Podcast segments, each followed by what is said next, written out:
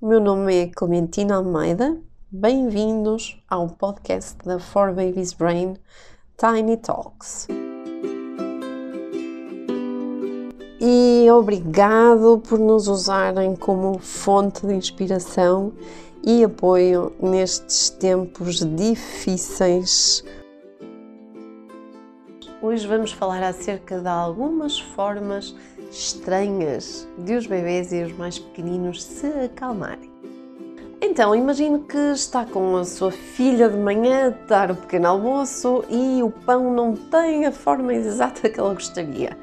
Ou, por exemplo, imagina que está a brincar e de repente imagina uh, o boneco a fazer de conta que vai não sei onde, que não era propriamente aquilo que o seu filho estava a pensar que ia acontecer. Ou, por exemplo, que o seu bebê acordou de noite com um pesadelo e começa a bater com a cabeça ou a fazer assim, assim, assim, uh, para se tentar acalmar. Ou seja, estes comportamentos que às vezes nós vemos como comportamentos de falta de educação, de birra ou de algum desespero, são nada mais, nada menos que algumas formas podemos dizer, estranhas para nós adultos que as crianças vão tendo para se autorregularem e para se acalmarem. Todos nós fazemos isto. Nós respiramos, se calhar alguns de nós temos comportamentos mais saudáveis, como tentar respirar, tentar acalmar, tentar pensar em outras coisas, ir imaginar que estamos noutro lugar para conseguirmos voltar a sentirmos bem após o momento de algum tipo de sentimentos negativos que sentimos, tipo raiva, frustração, e então nos conseguimos regularmos. Claro que também existem formas de nos regularmos em adultos menos saudáveis, como sejam, por exemplo, o consumo de drogas ou, por exemplo, comportamentos mais obsessivo-compulsivos para tentarmos ter tudo no lugar e não nos sentirmos ansiosos e, portanto, nas crianças acaba por ser a mesma coisa. Simplesmente nós não nascemos com esta capacidade de nos autorregularmos e dependendo do desenvolvimento da criança do bebê, do seu temperamento, das suas características sensoriais, porque há crianças que, por exemplo, gostam muito de andar com a roupa na boca ou precisam, por exemplo, de pôr a boca na nossa cara e rodar de um lado para o outro para se acalmarem. Algumas até gostam de fazer isto nos móveis.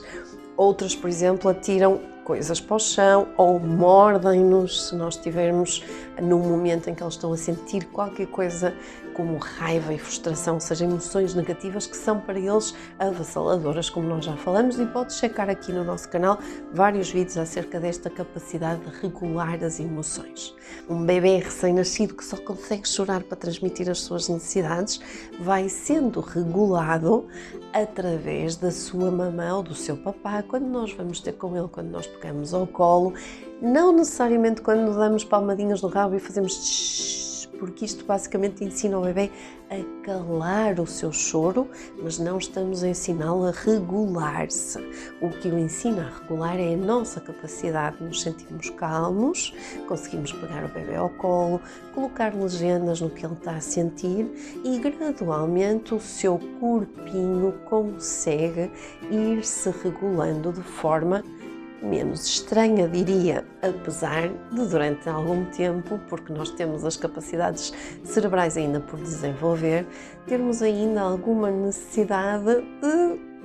ter isto assim um bocadinho ao lado. E, portanto, nem sempre os comportamentos são os mais adequados, mas com o tempo nós vamos conseguindo transformar estes comportamentos mais estranhos que eles têm para se regularem em comportamentos mais saudáveis. O que é que devemos fazer então para ajudar as crianças? Muitas vezes, quando nós não compreendemos o que é que está por trás destes comportamentos, não conseguimos de todo ajudar as crianças, até porque estes comportamentos geram em nós também alguma raiva, alguma frustração,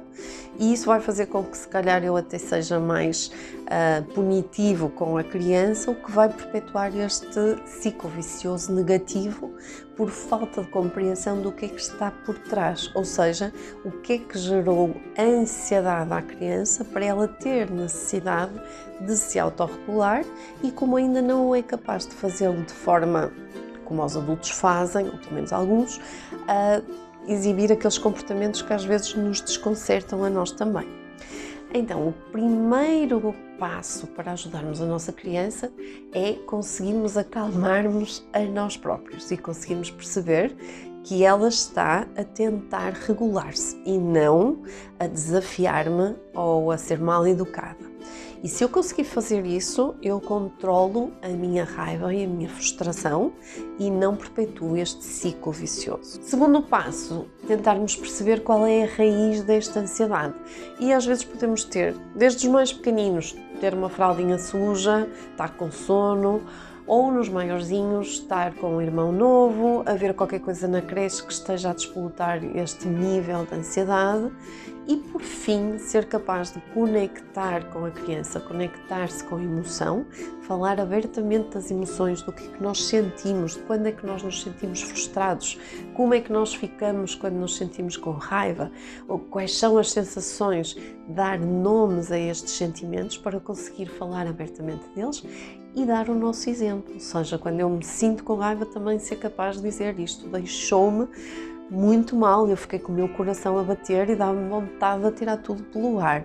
Para a criança perceber que não é propriamente um ET e que os sentimentos que ela está a ter são normais. E já sabe, hoje são os vossos bebês e sejam felizes.